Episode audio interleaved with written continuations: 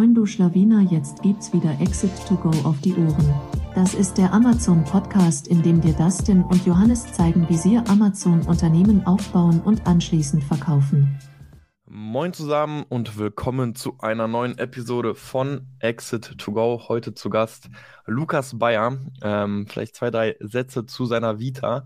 Lukas Bayer begleitet Amazon-Seller bei einem Exit. Das heißt, jeder, der einen Exit machen will, wäre bei ihm an der richtigen Adresse. Er hat bereits laut seiner Website ähm, 15 Exit, Exits begleitet, selbst auch schon ein, zwei durchgemacht und ist immer noch aktiver Amazon-Seller. Und wie so oft hole ich mal ein bisschen aus, denn ich glaube, durch dich, Lukas, haben wir tatsächlich auch einen etwas besseren äh, Deal bei unserem ersten Exit äh, rausgeholt. Denn wenn ich mich richtig erinnere, hast du, glaube ich, André Keil auch mal kurz betreut oder es gab mhm. irgendwie kurze mhm. Gespräche. Mhm. Und ähm, André Keil hat vor uns an den gleichen Aggregator verkauft. Wir mm. haben uns mm. mit André Keil dann connected und haben erfahren, okay, wow, unser Angebot ist eigentlich sehr ähnlich wie seins gewesen. Und sein erstes Angebot war überhaupt nicht gut. Das heißt, es wurde viel nachgeforscht und ein bisschen äh, nachgefeilt. Und wir hatten dann so ein bisschen die Messlatte, die dann durch ihn angehoben wurde, mhm hat uns, hat uns dann zugute gespielt. Und deswegen haben wir bereits schon ein bisschen indirekt durch dich profitiert. Ähm, so viel zum Ausholen. ähm, aber ich freue mich sehr, dass du heute im Podcast bist und wir vor allem über das Thema Exit sprechen können. Ja, cool. Danke für die Einladung. Ich freue mich und ja, freut mich auch, dass das äh, dann auf indirekten Wege was gebracht hat. Und ja, da habt ihr richtig vermutet. Ähm, das war auch ein ziemlicher Dorn im Auge, was wir da alles rein verhandelt haben. Aber am Ende des Tages war es nur zu unserem Besten, glaube ich, für beide, also André und mich, ähm, dass da noch ein paar Änderungen dann vorgenommen wurden an dem ursprünglichen Vorschlag. Ja, ich glaube, das war dann auch so ein bisschen am, gerade am Anfang deiner Beraterkarriere, oder? Wenn ich so zurückdenke, das war so vor über anderthalb Jahren ja. jetzt wahrscheinlich so, ja.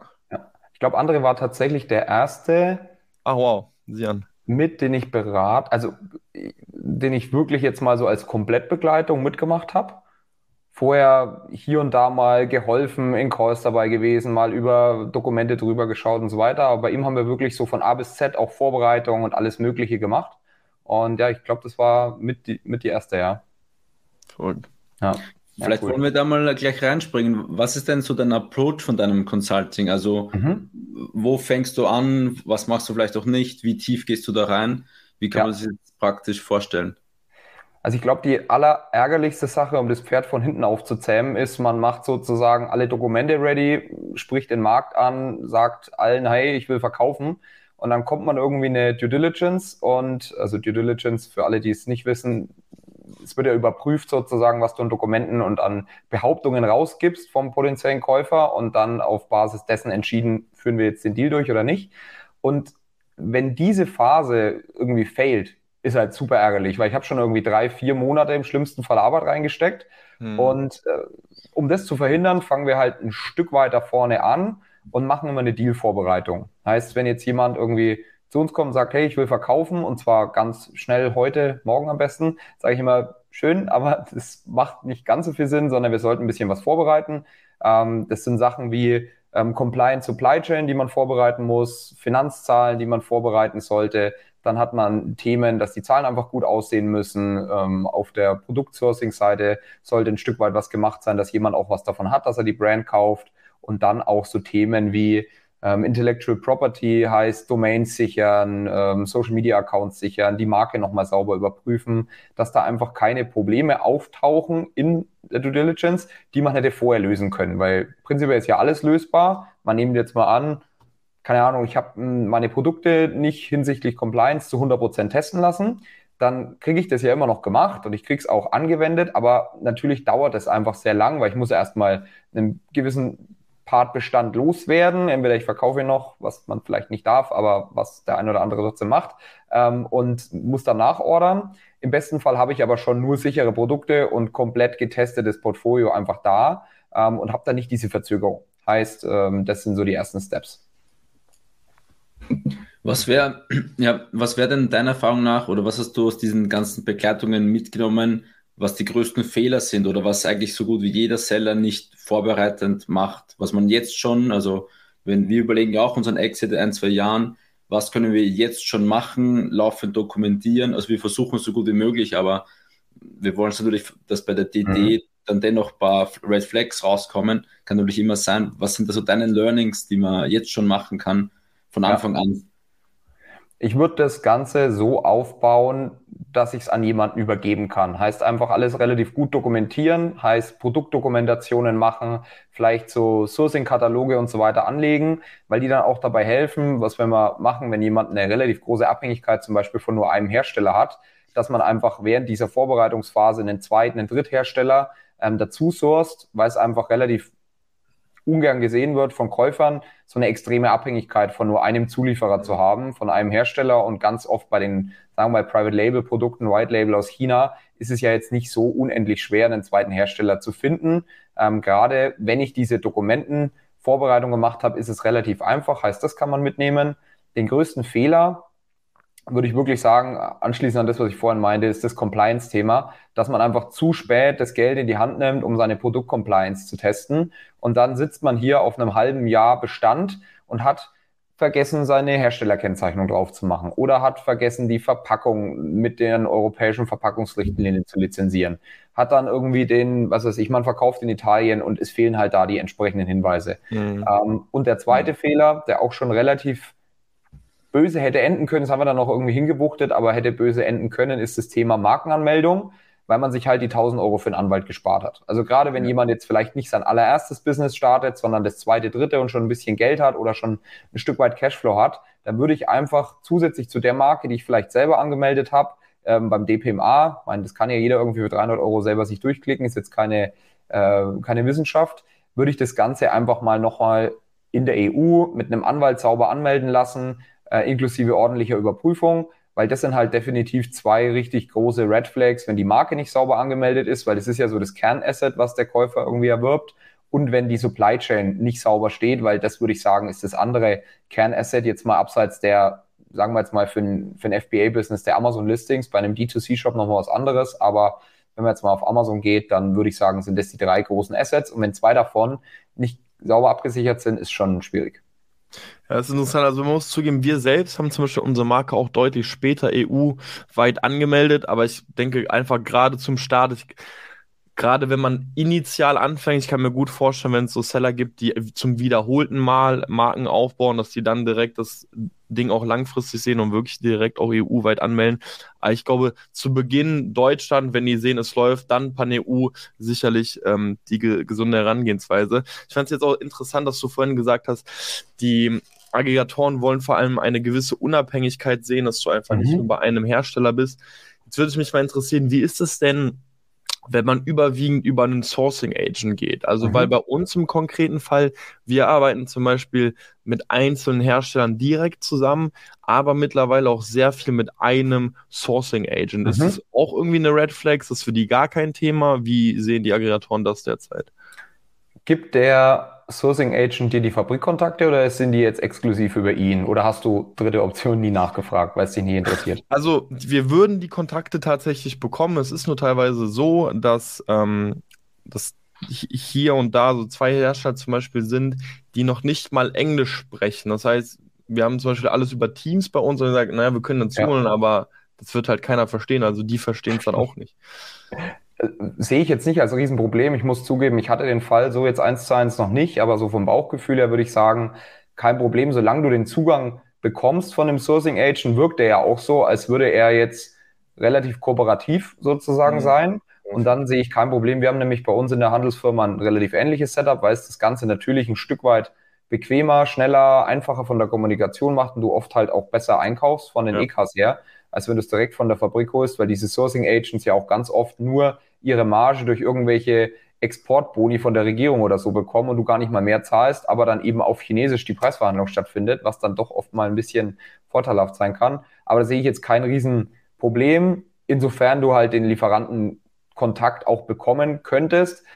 Weil nehmen wir jetzt mal an, deine Brand wird jetzt gekauft von einem, von einem größeren Unternehmen tendenziell, muss jetzt nicht unbedingt ein Aggregator sein, dann können dies von der Kappa her vielleicht eher leisten, das nochmal irgendwie auf Chinesisch zu übersetzen, ähm, mhm. als du.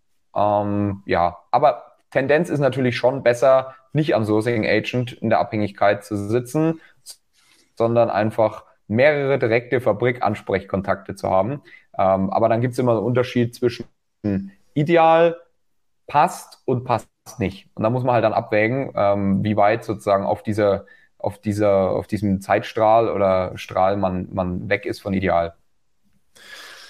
Exportboni durch Regierung. Äh, das habe ich jetzt tatsächlich äh, zum ersten Mal gehört. Wusste ich gar nicht, dass äh, Sourcing Agents tatsächlich auch also so zum Teil bezahlt unsere werden. Unsere zum Beispiel verdient bei uns, also wir zahlen die nicht fix, ähm, die ja. verdient auch nichts anhand der Rechnungen, zumindest das, was ich mitbekomme. Keine Ahnung, was dann da sonst noch läuft.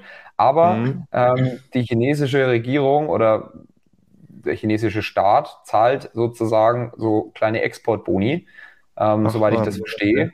Und da bedienen sie sich dann teilweise an, an diesen Exportboni anhand dieser Exportlizenz.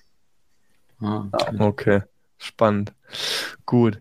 Ähm, jetzt bist du ja quasi ein bisschen, bisschen, länger dabei, hast auch diesen Hype ja auch irgendwo mitgenommen, ähm, der Aggregatorzeit, alle haben mitbekommen, allein auch aufgrund auch der Makroökonomie, äh, Ganze ist ein bisschen abgeflacht.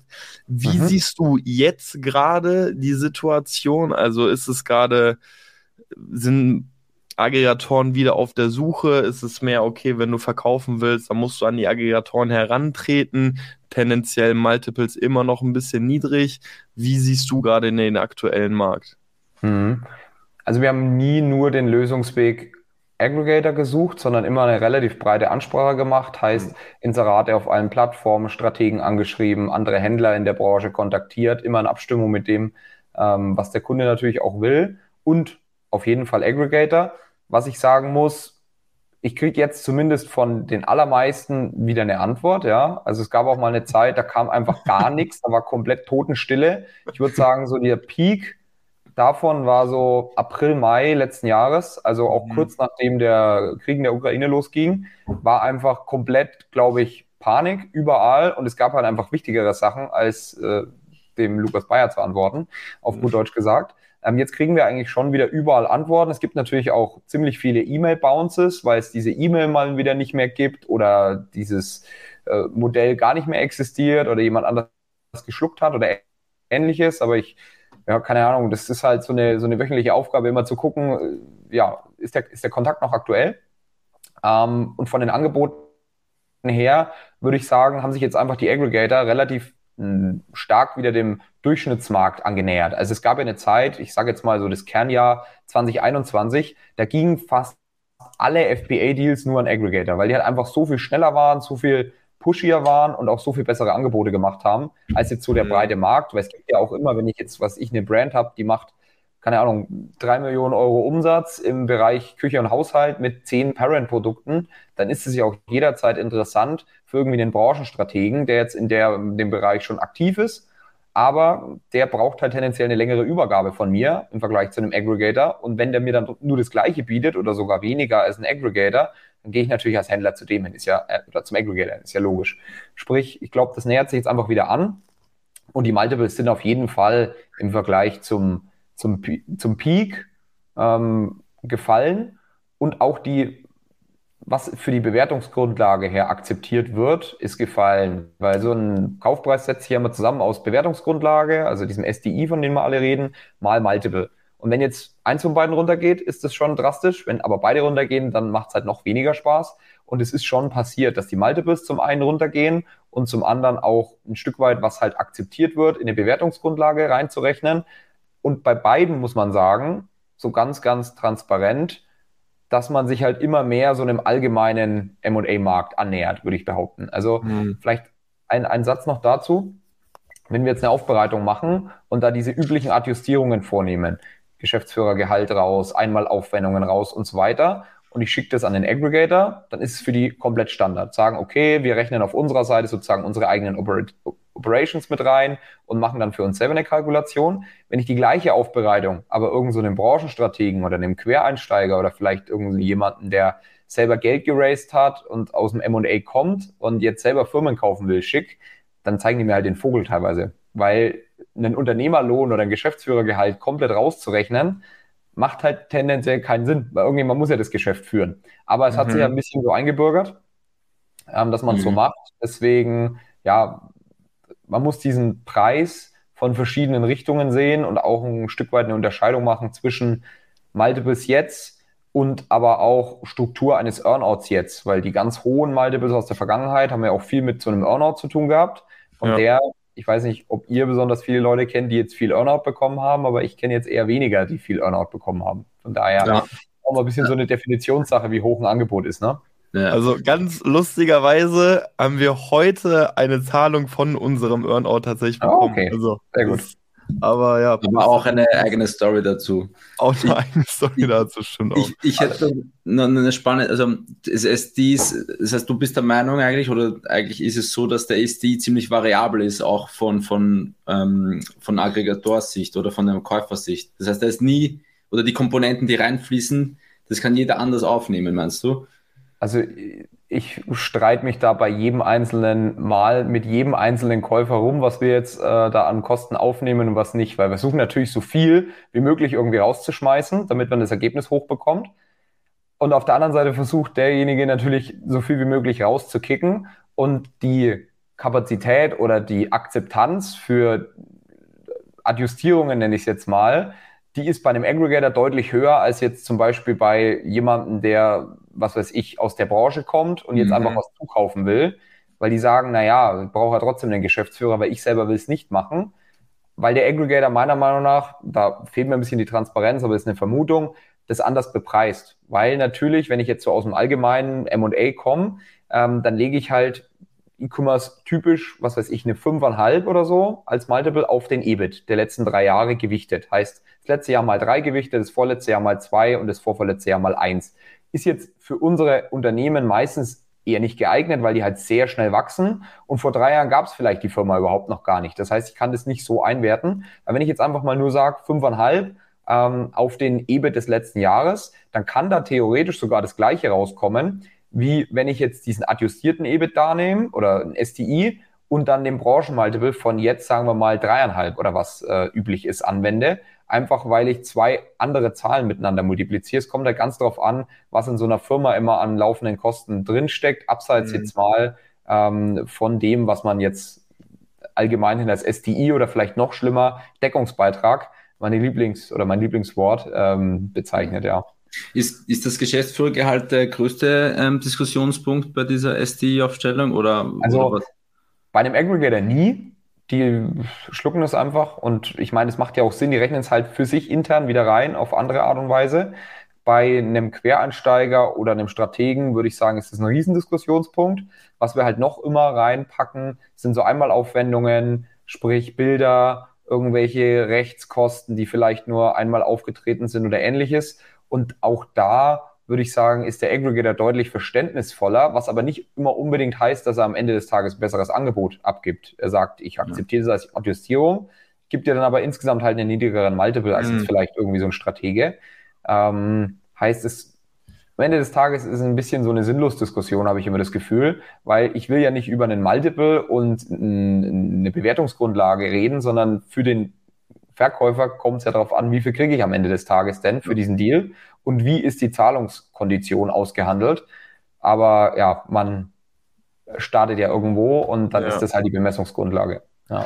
Würde also bedeuten, ein strategischer Aufkäufer, da, dort könnte es durchaus vorkommen, dass man einfach einen höheren EBIT, äh, einen höheren Multiple sieht, er aber einfach auch deutlich mehr ähm, drin lässt letztendlich bei der Adjustierung und Ag Aggregator dir einen kleineren Multiple gibt, aber dafür etwas mehr rausrechnet.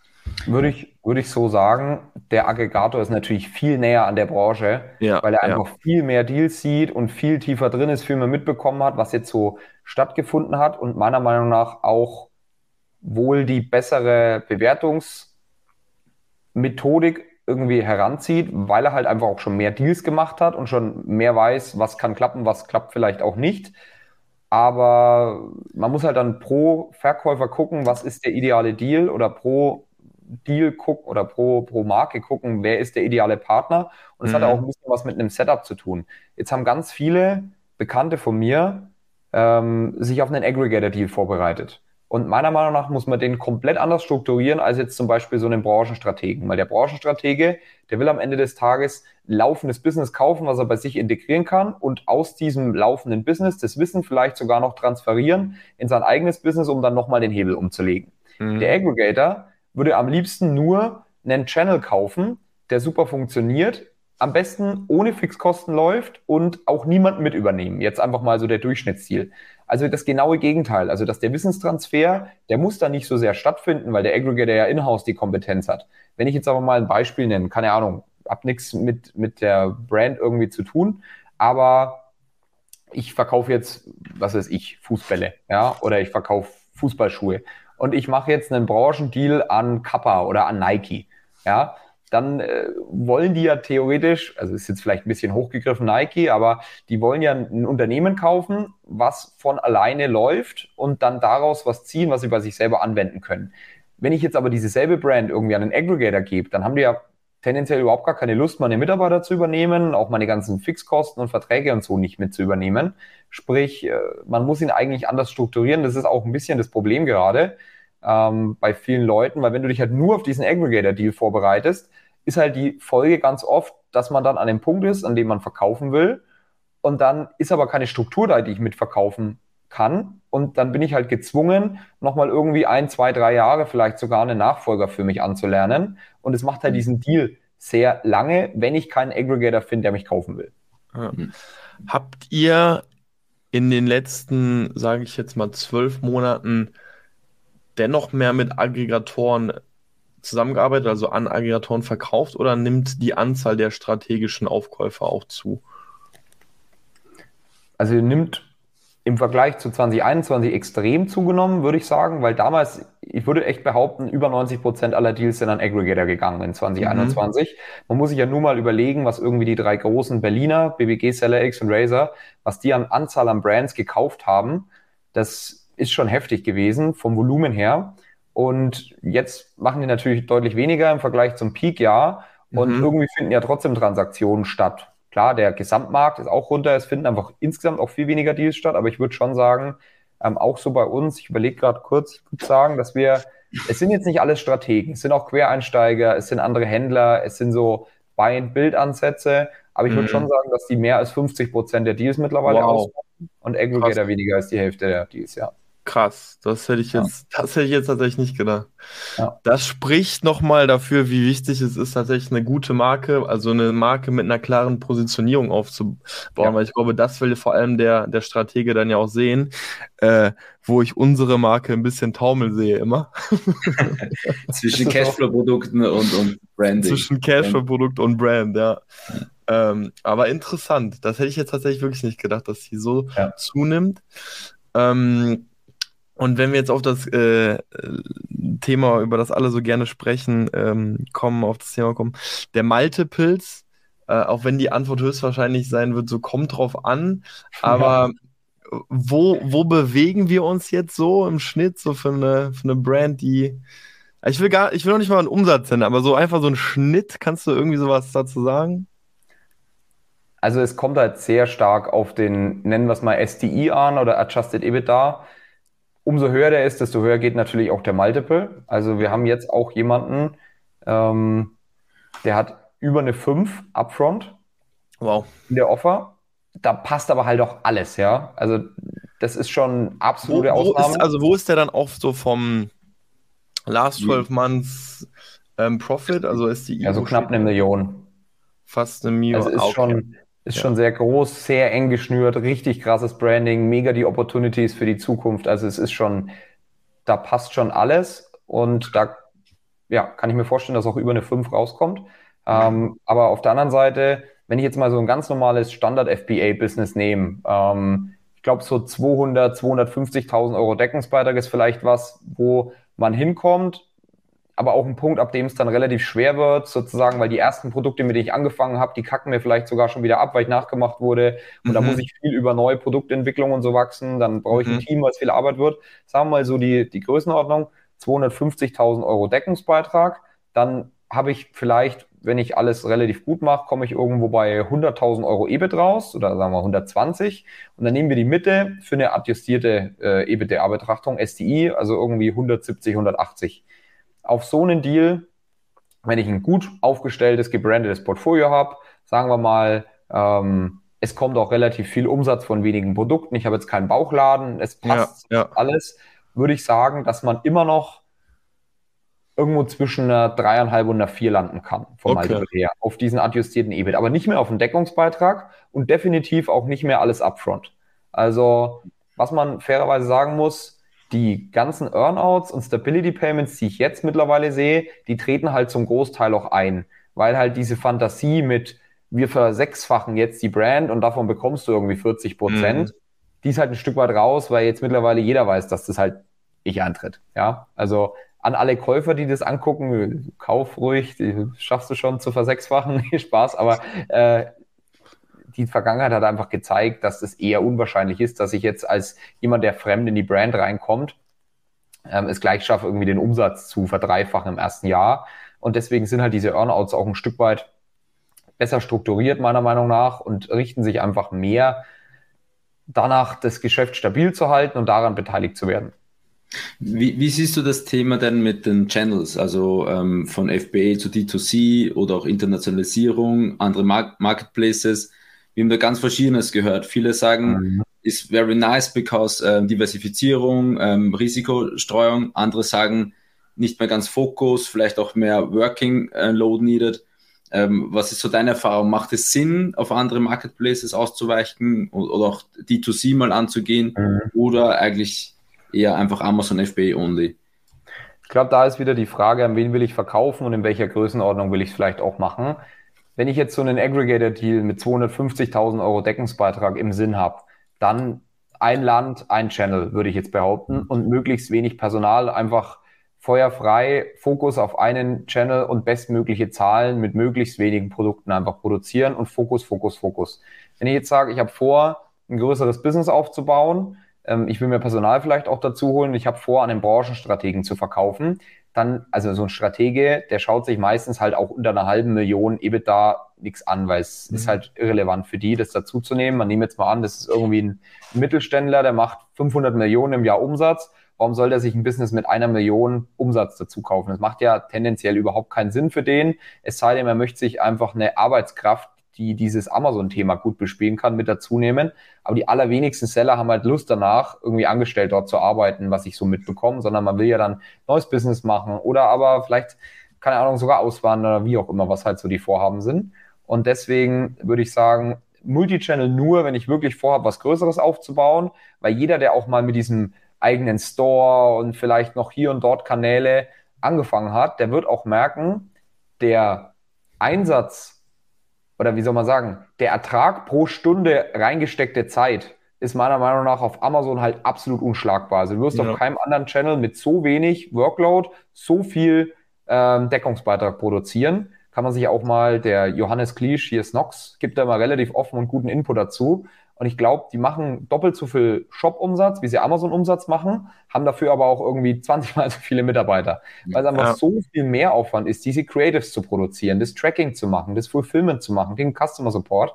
Also, wenn ich einfach eine kleine Mannschaft habe, muss ich gucken, wo ist meine Zeit am besten investiert und die sehe ich eins, äh, also 100 Prozent bei, bei Amazon und auch vor allem auf einem Amazon-Marktplatz. Also wenn ich jetzt aus Deutschland komme, bietet sich natürlich an, wenn mein Produkt auch auf Amazon.de gut läuft, dass ich halt auch auf Amazon.de gut bin, weil was wir jetzt dieses Jahr festgestellt haben, bei ganz vielen Sachen, die wir gelauncht haben, es gibt eine extreme, es gibt einen extremen Unterschied in der Bewertung, wenn ein Produkt internationalisierbar ist oder nicht. Sprich, ich habe es nur in Deutschland gemacht und es ist internationalisierbar, ist halt die beste Ausgangsposition und ich habe es in allen EU-Ländern versucht, bin damit aber gefailt, weil der Markt es einfach nicht hergibt, ist halt die schlechteste Ausgangsposition. Dazwischen sind da noch, ich habe es nicht international versucht, es würde aber auch nicht funktionieren, oder aber mhm. ich habe es international versucht und es hat so semi geklappt. Diese noch dazwischen.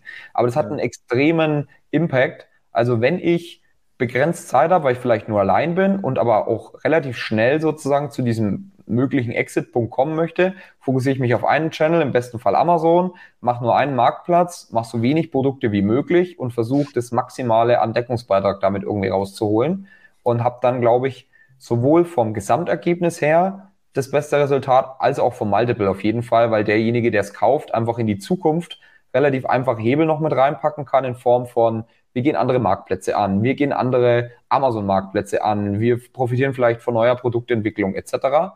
und haben auf der anderen Seite aber auch ein, ein Business dazu gekauft, was halt sau wenig Workload macht im Vergleich zu, ich habe da noch irgendwie einen Order Champ Channel, da läuft noch Otto, da muss ich für den Shop noch irgendwie einmal die Woche Mailings machen und Creatives nachbauen und so weiter. Es ist halt ein riesen Aufwand und tendenziell kommt halt dann immer relativ wenig rum. Deswegen, wenn man das vorhat, muss man, glaube ich, einfach die Timeline deutlich länger ziehen, weil dieser Shop bei den allerwenigsten im ersten Jahr irgendeine Art von Ertrag bringt. Der bringt vielleicht einen Umsatz, ähm, aber wenn ich jetzt wirklich sage, ich mache den Shop nicht nur, um ihn zu haben, um Amazon-Kunden abzuholen in irgendeiner Form, sondern ich bewerbe den wirklich auch aktiv. Da muss ich mir eigentlich fast ein Jahr meiner Meinung nach Zeit nehmen, bis ich das Ganze wirklich Break-Even habe oder vielleicht sogar die ersten Profits damit mache. Das ist tatsächlich echt ein interessanter Punkt. Also ich bin absolut bei dir, wenn man einmal im, im klassischen D2C anfängt. Die Marketing-Klaviatur ist ja eine auch viel breitere. Und ähm, ich meine, auf Amazon sind wir einfach schon beschränkt, was wir einfach alles machen können. Und ja. dort, also ich bin absolut bei dir zu sagen, wenn man sich mal ausrechnet, was passiert, wenn ich ein, zwei Stunden in mein Amazon-Geschäft investiere, versus ich bin ein Zwei-Mann-Unternehmen und investiere die in einen Shop. Ähm, ja das sind auf jeden Fall ganz, ganz andere Zahlen. Also vor allem, wenn ich native aus Amazon komme, wenn ich jetzt ein native D2C-Produkt habe, irgendwie, was auch eine, Hoch, eine Hochpreislösung, dann wird die auf Amazon tendenziell ja nicht so gut laufen. Ja. Dann fokussiere ich mich auf das, was ich schon kann. Aber jetzt als Amazon-Händler, keine Ahnung, ich nehme mal das, nehme mal das Beispiel von der Zeckenzange. Ich brauche jetzt nicht, wenn ich auf Amazon irgendwie 1000 Einheiten Zeckenzange im Monat verkaufe, brauche ich mhm. jetzt nicht versuchen, dann einen Shopify-Store drum zu bauen, weil niemand wird für eine 9,99 Euro Zeckenzange in meinen Shopify-Store gehen und das dort kaufen. Das Produkt passt ja. da einfach nicht dazu. Wenn ich jetzt aber, was weiß ich, zu dieser Zeckenzange dazu ein innovatives Wurfzelt habe, weil ich jetzt eine Outdoor-Brand bin, da macht der Shopify-Store vielleicht doch wieder Sinn, weil da kann mhm. er über TikTok-Ads oder sonst wie was da bestimmt richtig gut was laufen, wenn man das drauf hat. Aber ich brauche jetzt nicht irgendwie erzwingen, die Cashflow Amazon-Produkte in den Store zu pressen, nur weil ich das irgendwo gehört habe, dass ich das machen soll. Das macht ja, ja keinen Sinn. Ja. Du, du, du hast ja aktuell ja selber eine FBA-Brand. Machst du dort Multi-Channel oder machst du only FBA jetzt? Wir machen Otto, weil es tatsächlich noch weniger Aufwand pro Ertrag ist als Amazon, meiner Meinung nach, aber halt beschränkt, was du insgesamt an Umsatz machen kannst. Aber du lädst halt dort einmal deine Listings hoch, dann wartest du ein halbes Jahr und wenn du gut, gutes SEO gemacht hast, dann bist du irgendwie auf der Eins, ja, und musst halt nichts mehr tun. Ähm, heißt Otto haben wir und dann haben wir für unsere Brands halt einen, einen eigenen Store, bewerben den aber nicht aktiv, sondern er ist halt online und das nutze ich mhm. aber tatsächlich auch hauptsächlich für B2B, weil, und das darf man glaube ich nicht unterschätzen, viele so mittelständische Betriebe schauen halt auf Amazon, was für Produkte gibt und dann versuchen die natürlich immer mal ähm, größere Mengen zu ordern und haben aber halt diese Angst, dass sie keine Rechnung bekommen, weil das ja aus der Vergangenheit immer so ein bisschen das Ding war, wenn ich jetzt irgendwie bei einem chinesischen Händler auf Amazon was bestellt habe, kriege ich ah, halt keine okay. Rechnung. Und Spannend. dann haben wir teilweise, wir verkaufen so Regenschirme unter anderem auch und im Herbst haben wir halt zig Anfragen über den Shop für größere Mengen Regenschirme, einfach per E-Mail. Und wenn ich dann am Telefon mal nachhake, wie die auf uns gekommen sind, dann kommt da ganz oft, ja, wir haben das auf Amazon gesehen und dann haben wir die Marke gegoogelt und äh, ja, dann sind wir halt da rausgekommen, dass es eine deutsche Firma ist und wir da halt auch eine Rechnung kriegen.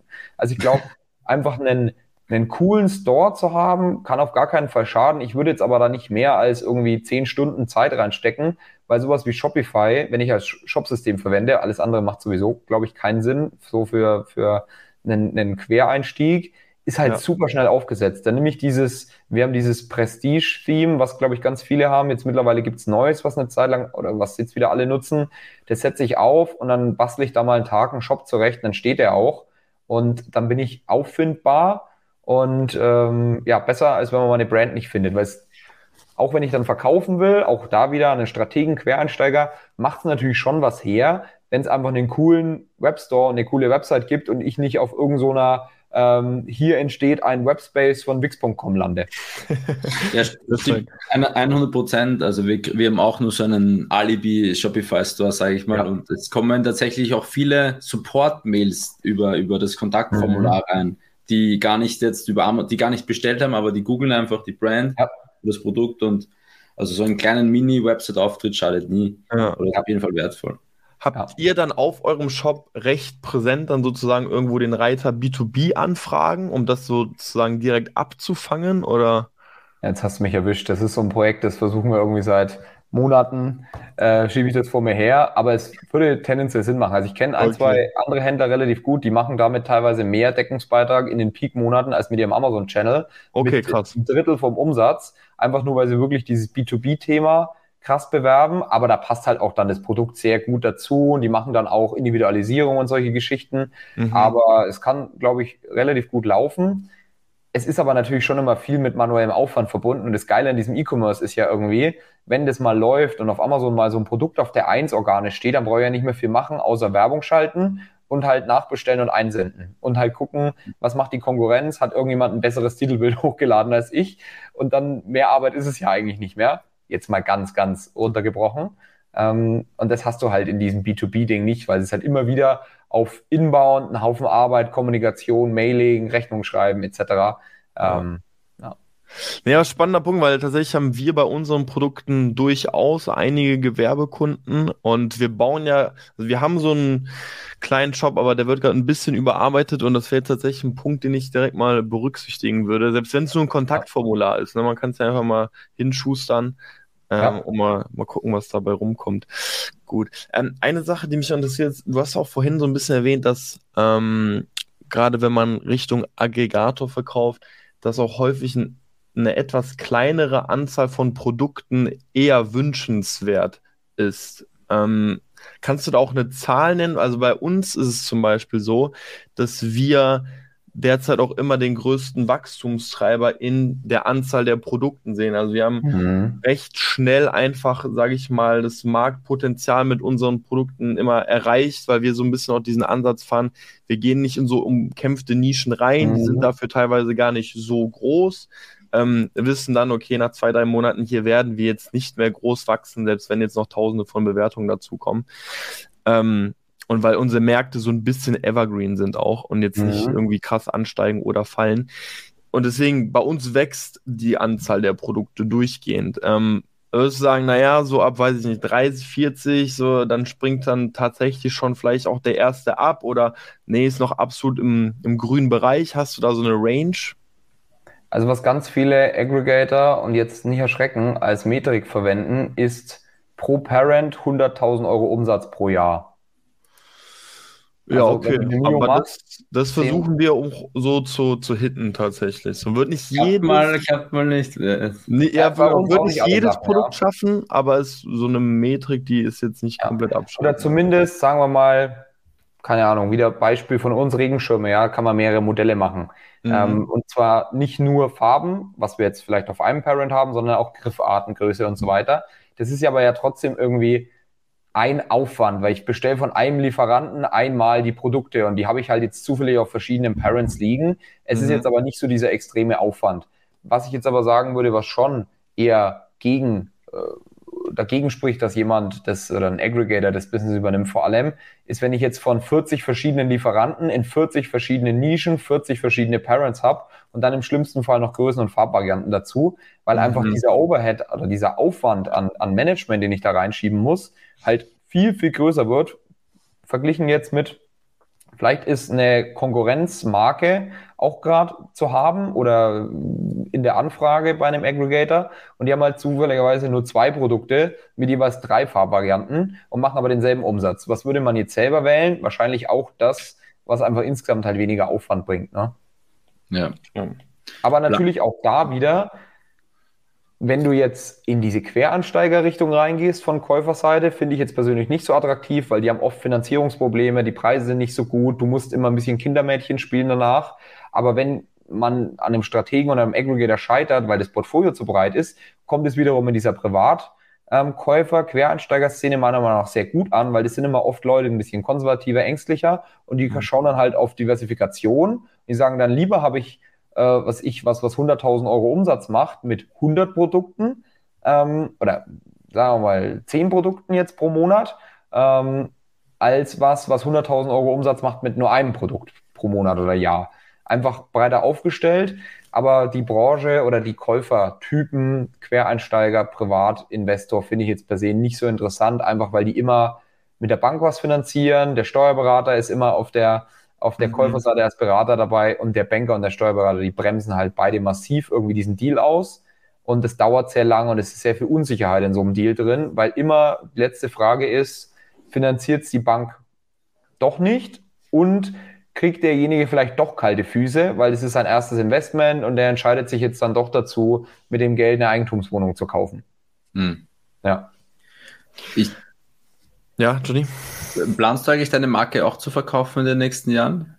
Ja, Tendenz ist entweder nächstes oder übernächstes Jahr. Ähm, wir haben noch ein paar Baustellen zu lösen, weil die, Pla die Pläne waren ursprünglich ein Stück weit anders, ja, aber ähm, wir, wir, planen auch wieder zu verkaufen. Und wie soll man sagen, ich mache halt jetzt selber gerade diese Frühzeitoptimierung durch setzen eine saubere Supply Chain auf, doppeltes Lieferanten-Setup, alles Compliance geprüft, saubere Anmeldung von allen Brands, versuchen, das Portfolio zurechtzustutzen, dass man so Loser-Artikel, die halt wenig produzieren, nur Umsatz machen, keinen Deckungsbeitrag, wenig Marge, frühestmöglich rauskattet und so, sodass man einfach einen, ein sauber aufbereitetes Business übergibt, weil das ist auch noch ein ganz wichtiger Punkt, den es vielleicht noch zu dieser Bewertung oder Deal ähm, Volumina-Thematik zu sagen gibt.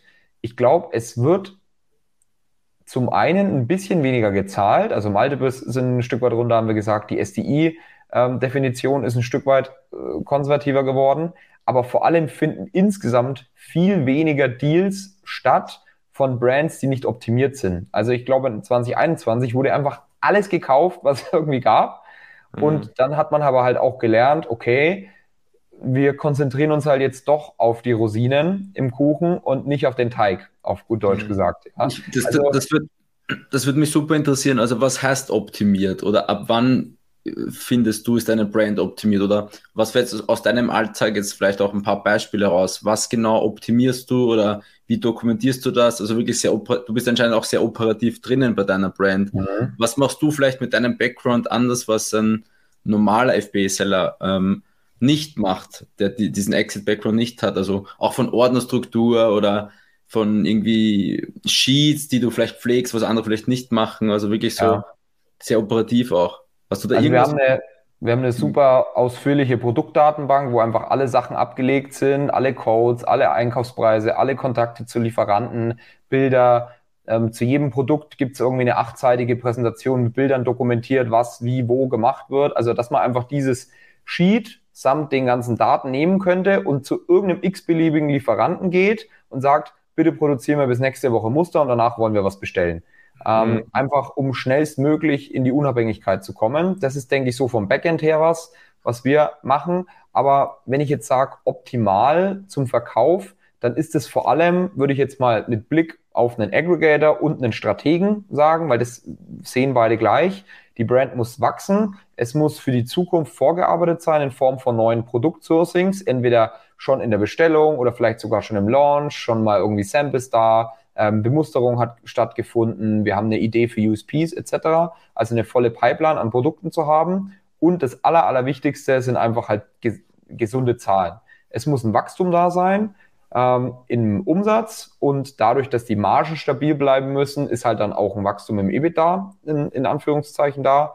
Die Fixkosten sollten jetzt nicht aus dem Ruder laufen ähm, und es muss einfach allgemein eine gesunde Marktbewegung da sein. Ich würde zum Beispiel auch nicht in einen Markt reingehen, der absehbar irgendwie stirbt. Also, boah, jetzt muss ich mal überlegen, was man, was man da überlegen kann.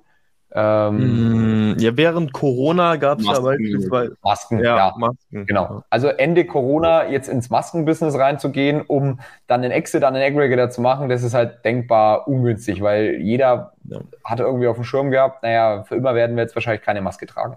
Also ein sterbender Markt oder auch wir haben zum Beispiel so ein Visitenkarten-Etui und da steigt halt das Suchvolumen im Vergleich zu allen anderen Produkten jetzt nicht unbedingt pro Jahr, weil halt immer mehr Leute auf so eine elektronische Visitenkarte umsteigen.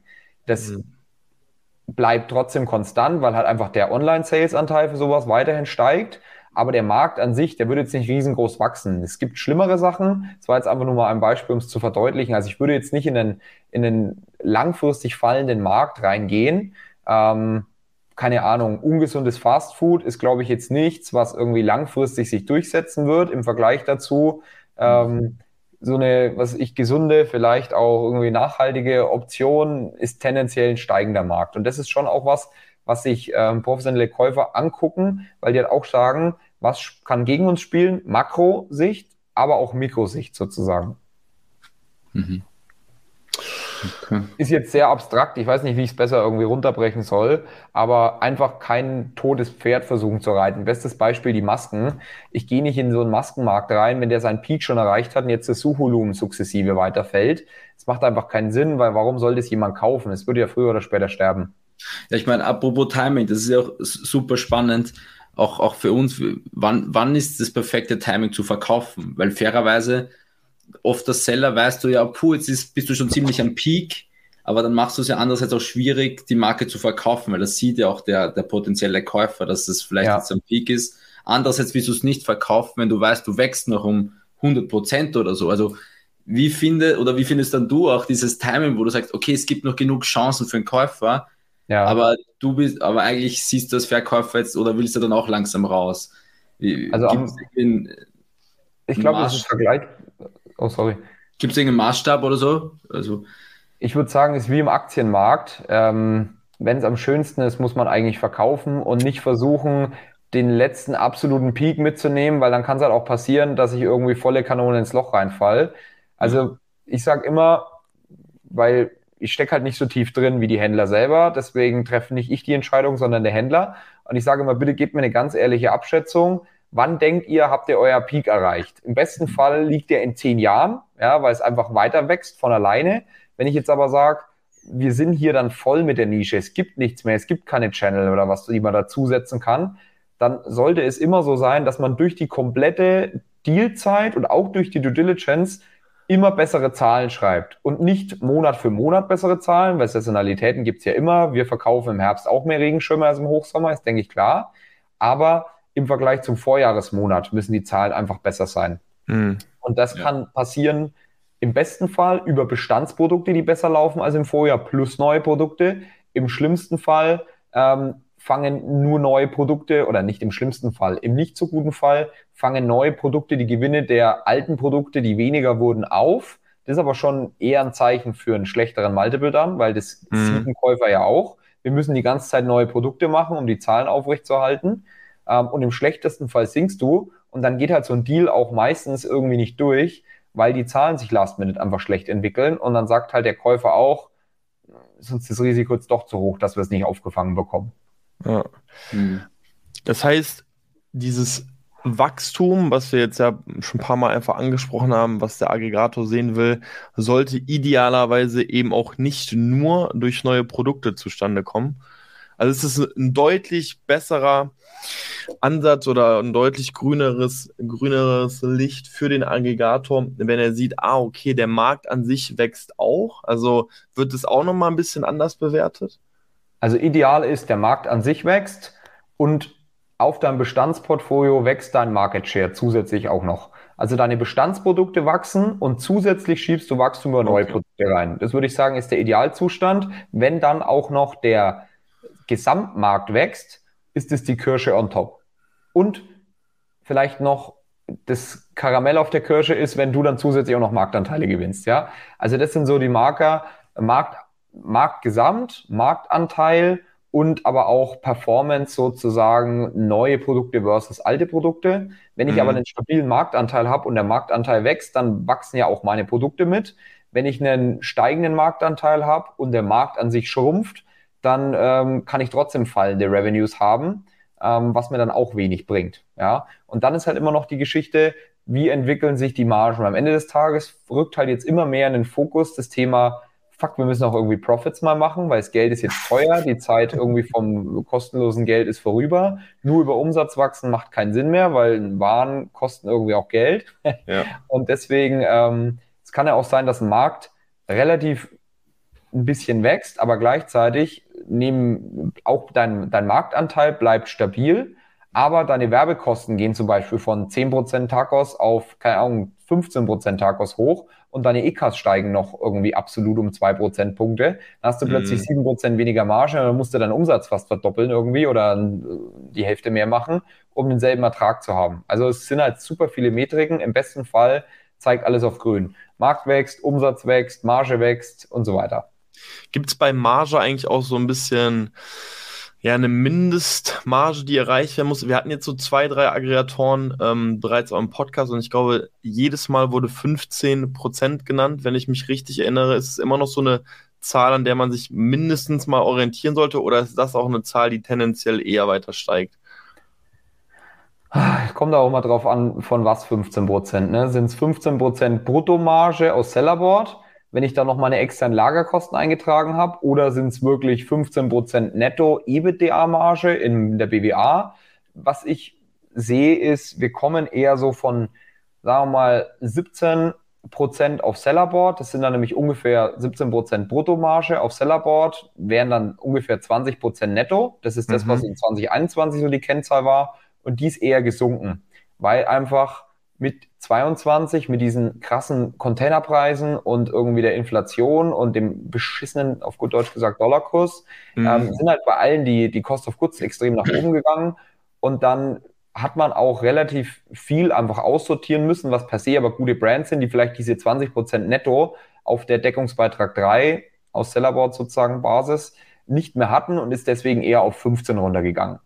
Also 12 darf dann Sellerboard sozusagen stehen. Aber das sehe ich schon als Untergrenze. Also wenn du deutlich unter 12 auf Sellerboard ähm, sozusagen bist, was 15% Nettomarge ungefähr, sagen wir mal, ist, dann tust du dir schon sehr schwer an den Aggregator und tendenziell sehen das Branchenstrategen und Quereinsteiger sogar noch kritischer, weil die halt dann oft Angst haben, dass ihnen die Marge flöten geht und so Privatinvestoren wissen halt auch, oder jemand, der sich sehr gut mit Handel auskennt, weiß halt auch, umso mehr Umsatz ich mache, bei niedriger Marge, desto mehr steigt ja mein Risiko auch ein Stück weit, weil ich muss ja immer für viel Umsatz viel Ware auch nachkaufen. Wenn ich dann aber pro Wareneinsatz wenig Return on Investment habe, steigt mhm. halt mein. Risiko auch gewaltig, weil, keine mhm. Ahnung, das Listing bekommt ein vier Sterne oder steht auf vier Sterne plötzlich und ja. dann habe ich halt mega viel Ware da liegen, die ich dann plötzlich ohne Marge verkaufen muss, ist halt nicht so geil. Mhm. Das ist tatsächlich noch ein, noch ein guter Punkt, ja. Also der ROI ist wichtiger geworden, meiner Meinung nach, als er noch eine Zeit lang war. Und auch die Marge ist wichtiger geworden. Gleichzeitig ist das Margenband, ab dem gekauft wird, aber gesenkt worden. Passt irgendwie nicht zusammen. Aber es gibt halt einfach ganz wenige Brands, die noch irgendwie diese 20% Netto-Marge haben, gerade mit so White-Label-Produkten. Wenn es jetzt Sachen sind, an denen USPs dranhängen, dann schon öfter. Aber so in den ganzen Accounts, die wir jetzt irgendwie betreuen, muss man schon sagen, dass es weniger als die Hälfte ist, die diese 20 Prozent irgendwie haben. Okay. Genau. Okay. Gut, jetzt haben wir tatsächlich auch viel über die ganzen Phasen quasi vor einem Exit oder vor den Gesprächen mit strategischen Aufkäufern oder auch Aggregatoren gesprochen.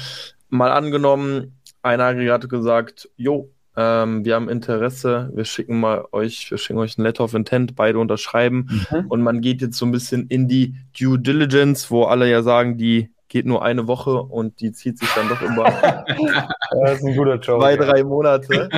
ähm, was sind da so klassische Punkte vielleicht noch, wo du sagst, ah, okay, da scheitert es einfach häufig noch oder das sind Punkte, mhm. über die wird häufig einfach diskutiert?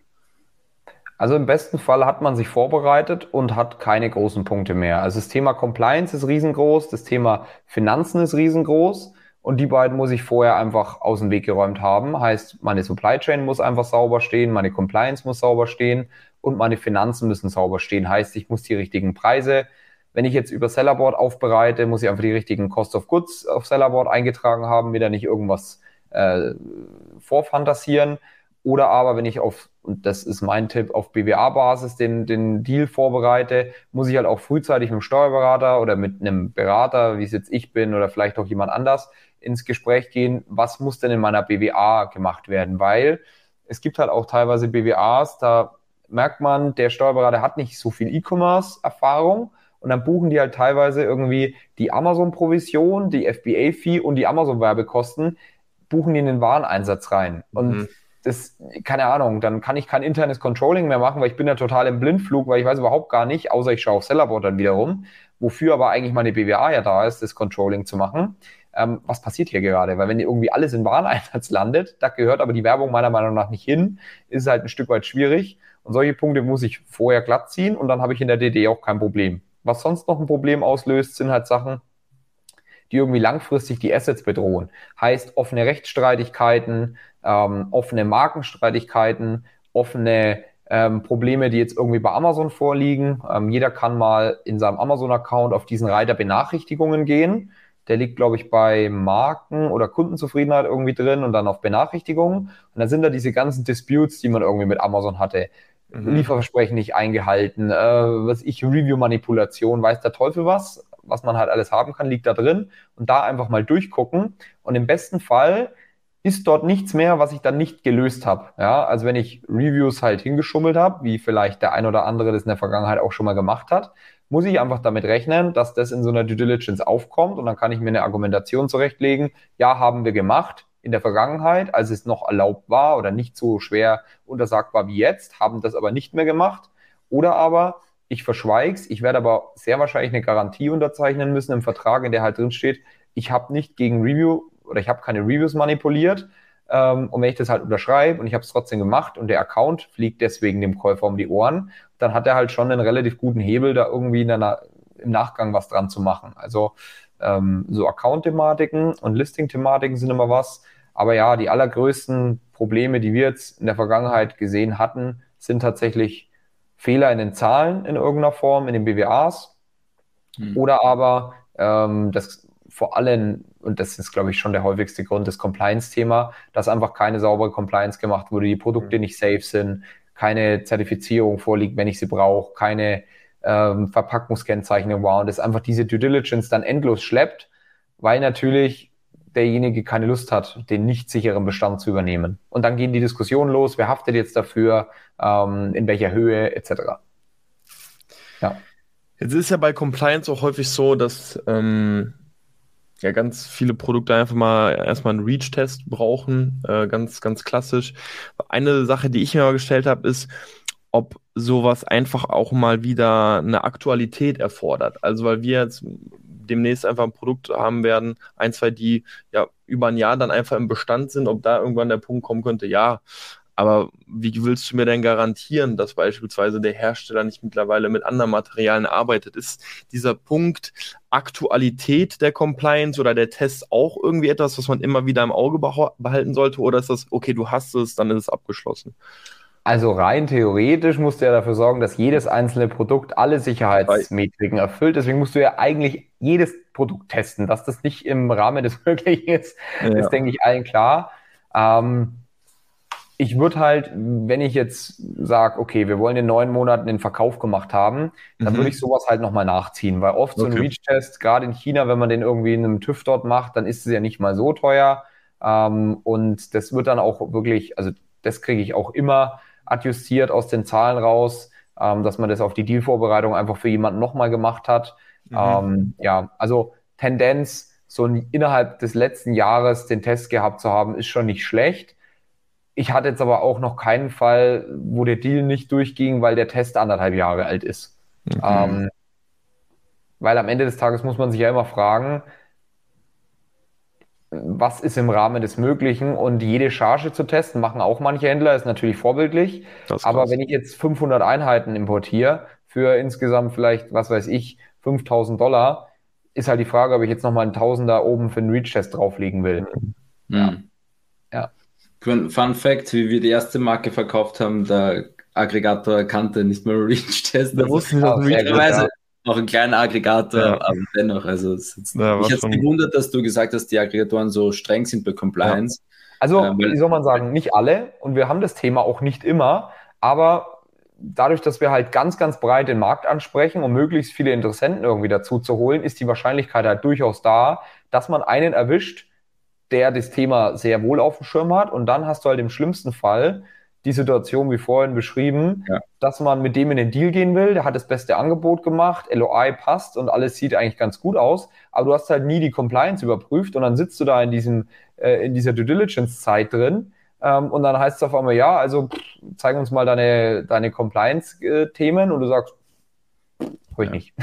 Nee, nee, also, macht absolut Sinn. Ich, ich denke, ja. ich, ich versuche mir nur in die Aggregatoren-Sicht hineinzusetzen und ich meine, ich glaube, ich glaub, da bestellen nicht viele wirklich die Produkte mal von dem Seller, oder? Also bestellen die die Produkte von, ich kann mir nicht vorstellen, dass da jede Marke bei der DD dann gekauft wird und die Verpackung angeguckt wird, weil da sitzt also ich glaube, es wird deutlich mehr. Es wird ja, deutlich genauer drauf mhm. geguckt. Ähm, und ich kriege jetzt in letzter Zeit auch immer, gerade wenn es ein bisschen teurere Produkte sind, ähm, fragen die Aggregatoren teilweise sogar nach, ob sie nicht die Muster kostenlos bekommen könnten. Äh, okay. Ah, ja. Okay. Das da entsparen. Da wird richtig hier gesqueezed, ja. Aber dann über eine Million Exe drehen, ja. Genau, richtig. Ja, ich meine, wenn du 100 Brands irgendwie die Woche dir anguckst, ja, dann kannst du jetzt auch nicht immer überall alles bestellen. Aber ich meine, es gibt halt auch diese Retourenfunktion auf Amazon, ne? Ähm, ja, auch wahr. Naja. cool. Gut. Ja, ja. Also, ich würde sagen, wir haben echt einige Punkte abgehakt. Ich weiß nicht, Johnny, hast du noch was? eigentlich meinerseits vielleicht nur ein Punkt. Ähm, wie, wie, siehst du denn die, die Aggregatoren, Aggregatorenlandschaft des, die nächsten ein, zwei Jahre auch in, mhm. in, in Anbetracht der Zinsen? Also denkst du, vielleicht du bist auch, du bist ja auch makrotechnisch vielleicht auch irgendwie drinnen, ähm, beobachtest du das? Denkst du, Zinsen werden gesenkt oder bleiben die, werden die höher? Ist Glaskugel, ist, ist, ist mir klar, aber was so deine persönliche Meinung ist die nächsten zwei Jahre, wie sich es verändert? Also erstmal das Makrothema ich glaube, das kommt ganz drauf an, wie gut die Wirtschaft generell mit diesen höheren Zinsen klarkommt. Ähm, wenn man jetzt bemerkt, okay, es hakelt irgendwie alles ein bisschen, aber generell verträgt die Wirtschaft, wie es ja aktuell auch einigermaßen aussieht, höhere Zinsen, werden sie wahrscheinlich hoch, in Anführungszeichen hoch, ist ja eigentlich nicht hoch, wenn man es mal historisch betrachtet, normal eher, werden sie auf einem normalen Level bleiben. Wenn man jetzt merkt, okay, das kollabiert alles in sich zusammen, dann willst du wahrscheinlich als Zentralbanker auch nicht irgendwie den, den Ärger der Politiker auf dich ziehen, weil die wiederum vom Volk natürlich oder von den Wählern den extremen Druck kriegen. Ähm, mhm. Und dann wird tendenziell was gesenkt werden. Aber wie du sagst, es ist absolute Glaskugel. Ich habe schon das Gefühl, dass jetzt halt richtig kranker Rate Hike überall war und das wieder zum Stück weit rückgängig gemacht werden wird. Ob man jetzt wieder bei 0% Leitzins landet und wie sinnvoll auch 0% Leitzins mhm. ist, ich glaube, da kann man eine, eine andere Diskussion drüber führen. Aber zwischen sinnvoll und was kann die Wirtschaft leisten? Das sind halt immer noch mal ein paar Unterschiede zu machen. Jetzt von den Aggregatoren her, ich meine, man sieht ja, was gerade stattfindet oder auch schon stattgefunden hat. Es gibt halt jetzt größere Aggregator, die kleinere Aggregator schlucken oder aber ähnlich große mit, sagen wir mal, vielleicht sogar ähnlicher Investorengruppe ähm, im Background, die irgendwie mergern. Das macht halt meiner Meinung nach dahingehend Sinn, aber soll man sagen, da rede ich jetzt über was, was mir nicht wirklich zusteht, weil ich habe kein Business auf der Größenordnung aufgebaut, als die, die Owner davon sind mit Sicherheit so Company-Building-mäßig smarter als ich. Aber was jetzt aus meiner Brille Sinn ergibt, wenn ich halt eine HR-Abteilung als Aggregator habe und nebendran sitzt ein Aggregator, mit dem ich vielleicht mergern will und der hat auch eine HR-Abteilung, dann kann ich mir theoretisch halt eine davon sparen. Genauso wie ich mir ein Lager sparen kann und ich kann mir einmal so das ganze, die ganzen Office-Kosten und halt alles, was aus um so ein Business rum irgendwie stattfindet, kann ich mir sparen und schaffe es halt damit, mein Business generell ein Stück weit profitabler zu machen. Und ich glaube, das ist schon ein Grund, warum diese Mergers irgendwie stattfinden und auch noch mehr stattfinden werden. Gerade wenn man auch mal so die Investorenstruktur anguckt, dann haben halt ganz, ganz viele Aggregator dasselbe Investoren-Setup. Und die Investoren, jetzt auch mal einen Namen gedroppt, BlackRock, ich denke, das ist jetzt kein äh, Geheimnis, dass die irgendwie auch über zig Wege investiert sind in diese Aggregator-Landschaft. Die haben halt nicht nur eine Beteiligung, sondern die haben halt auch gesagt, hey, da gibt's jetzt irgendwie 150 gleichzeitig, dann lass halt mal auf mehrere Pferde setzen. Und wenn du jetzt mehrere hast, die dasselbe machen, dann kannst du die ja auch irgendwie konglomerieren und in dem Zug halt wirklich einfach kostenseitig ein Stück weit was einsparen, Effizienzen schaffen und gleichzeitig, was man auch so ein bisschen mitbekommt, ähm, ist halt schon so, dass die alle ein bisschen in der im Stillstand feststecken, weil die Brands an sich jetzt nicht so gewachsen sind wie ursprünglich mhm. angenommen und darauf haben die Models ja schon ein bisschen basiert. Und das Fremdkapital ist relativ teuer geworden, auch von deren ähm, Linien, die sie haben. Und mhm. deswegen werden halt keine Brands jetzt mehr gekauft übers Fremdkapital, sondern sie müssten halt übers Eigenkapital Brands kaufen. Das wiederum sorgt aber, soweit ich weiß, dafür, dass halt diese Eigenfremdkapitalquote irgendwie ein Stück weit ins Wanken gerät. Also ist man ein bisschen so am Punkt. wo man nicht mehr vor und nicht zurückkommt. Da kann halt so ein Merger eine ganz gute Möglichkeit sein, mal seine Fixkostenlinie ein bisschen zu entschlanken oder verschlanken und dann kann man sich vielleicht in dem Zuge wieder irgendwie ein bisschen Investment an Bord holen und dann geht's wieder vorwärts. Also ich bin mir ziemlich sicher, dass es davon mehr geben wird in der Zukunft, weil es halt auch in anderen Branchen so ist, dass jetzt nicht 150 Player sich durchsetzen, sondern halt tendenziell irgendwie 20 übrig bleiben. Und davon schluckt halt einer meistens irgendwie 70 Prozent, einer 20 Prozent und dann teilt sich der Rest auf. Ja. Ja. Okay, das heißt, ich denke auf jeden Fall die richtige Zeit, um, um FBA noch aufzubauen oder immer noch die richtige Zeit. Ähm also es gibt auch, wie gesagt, genug Käufer abseits von Aggregatern. Klar ist der Verkauf an die ein bisschen aufwendiger. Ich muss vielleicht ein Team bauen. Ich muss vielleicht auch so einen Deal nachbetreuen. Aber ich denke, die zentrale Frage, die man sich stellen sollte, wenn man einen Exit vorhat, ist wirklich, wann will ich an wen verkaufen und wie will ich danach vielleicht auch involviert sein?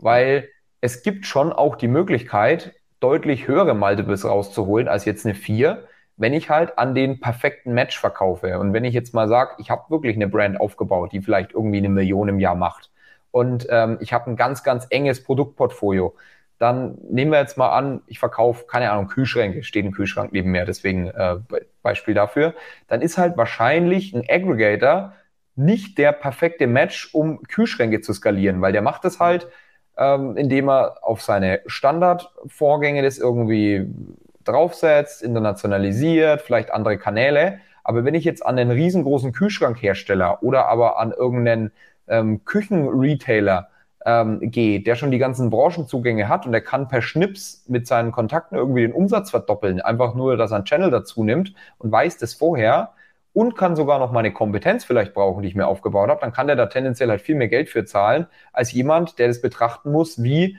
als würde er äh, parallel ein, ein, was weiß ich, ein, ein, Business mit Stiften kaufen, weil für den Aggregator macht Kühlschrank und Stift keinen Unterschied. Für den Branchenstrategen, der würde sich den Stift nie angucken, aber den Kühlschrank findet er mega geil. Also mhm. diese Fragestellung ähm, die kann man jetzt nochmal um ein paar Zwischenfragen ergänzen, zu welchem Preis, in welchem Zeitraum, in welcher Konstellation und ähm, vielleicht auch, will ich involviert bleiben, etc. Aber wann, an wen und wie will ich danach damit zu tun haben, sind, denke ich, so die drei zentralsten Fragen und dann kann man darauf basierend auch, auch eine Strategie machen. Und wenn jetzt einer sagt, mit wem und er sagt, ich will auf jeden Fall mit Lukas Bayer das Ganze machen, wie kann man dich dann am besten kontaktieren? Genau, das ist auch noch ganz wichtig, mit wem zusammen. Nee, also äh, gerne über LinkedIn, über die Website ähm, und völlig egal, ob jetzt mit uns oder mit irgendeinem anderen Berater oder vielleicht auch alleine. Ganz, ganz wichtig ist, denke ich, dass man sich einfach, wenn man vor allem Solo-Founder ist. Jetzt bei euch zum Beispiel zu zweit, da hat man sowieso jemanden, mit dem man sich austauscht.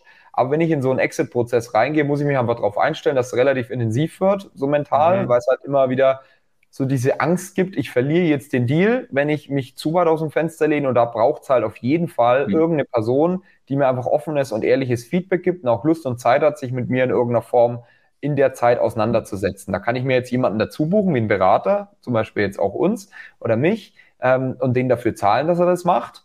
Oder aber ich habe halt einen mega guten Kumpel, der jetzt da irgendwie Lust drauf hat oder vielleicht auch meine Seller Mastermind oder wie auch immer, aber sich auf jeden Fall an den Einschätzungen anderer Leuten bedienen in dieser Zeit, um meinen Kopf ein Stück weit ähm, neutral oder rational zu halten. Und dann das Zweite, was jeder halt machen sollte, nicht in so einen Deal einfach irgendwie reinstolpern, indem er auf irgendeine Inbox-Nachricht reagiert, hey, willst du dein Business verkaufen? Ja, ich will verkaufen, ich spreche nur mit einer Person so ungefähr ist halt auch ein Fehler, sondern man sollte sich halt mit, wie soll man sagen, Informationen bewaffnen. Mhm. Sich halt einfach vorher Wissen aneignen, weil dann kann ich viel sicherer durch so einen Prozess durchgehen, als wenn ich halt total ahnungslos da irgendwie reinstolper und plötzlich habe ich dann so einen Vertrag vor mir liegen, 40 Seiten, im schlimmsten Fall noch auf Englisch und ich kenne keinen Anwalt, der das prüfen kann. Ich habe überhaupt keine Ahnung, was da drin steht. Ich weiß nicht, was eine Garantie ist. Ich weiß nicht, was irgendwie äh, eine Closing Condition und sonstige Sachen, die halt in solchen Verträgen auftauchen sind. Also muss ich mich halt einfach irgendwie mit Wissen auseinandersetzen. Das kann ich mir entweder extern holen oder ich setze mich halt selber damit auseinander. Ja, ist tatsächlich absolut wahr. Also man muss zugeben, also äh, 40 Seiten, ich glaube ungefähr so, das hatten wir auch, war tatsächlich auch alles auf Englisch. Das heißt, es ist absolut, äh, so sieht die Praxis einfach aus. Das heißt, jeder, der sich da, äh, der sich einfach einen Berater da holen möchte, ich denke, bei Lukas seid ihr einfach an der idealen Adresse. Wir werden dein LinkedIn-Profil einfach mal unten verlinken. Das heißt, jeder, der in Kontakt treten will, einfach mal machen. Plus, man muss sagen, du teilst auch immer wieder ein bisschen Content bei LinkedIn, immer wieder spannende Artikel. Plus, wir werden auch Brand Circle, das ist ja deine Seite, auch nochmal unten genau. verlinken. Und schaut auch da mal nach. Ähm, dort gibt es quasi auch einen Blog-Bereich, wo der auch genau. ziemlich aktiv gepflegt wird, wo auch immer wieder Themen sehr intensiv behandelt werden. Das heißt, da kann man sich auch nochmal super informieren. Ähm, und ja, ich würde sagen, vielen, vielen lieben Dank fürs Zuhören. Äh, vielen Dank, Lukas, fürs Vorbeischauen. Und ich sage bis zur nächsten Folge. Ciao, ciao. Ciao. Ciao. ciao.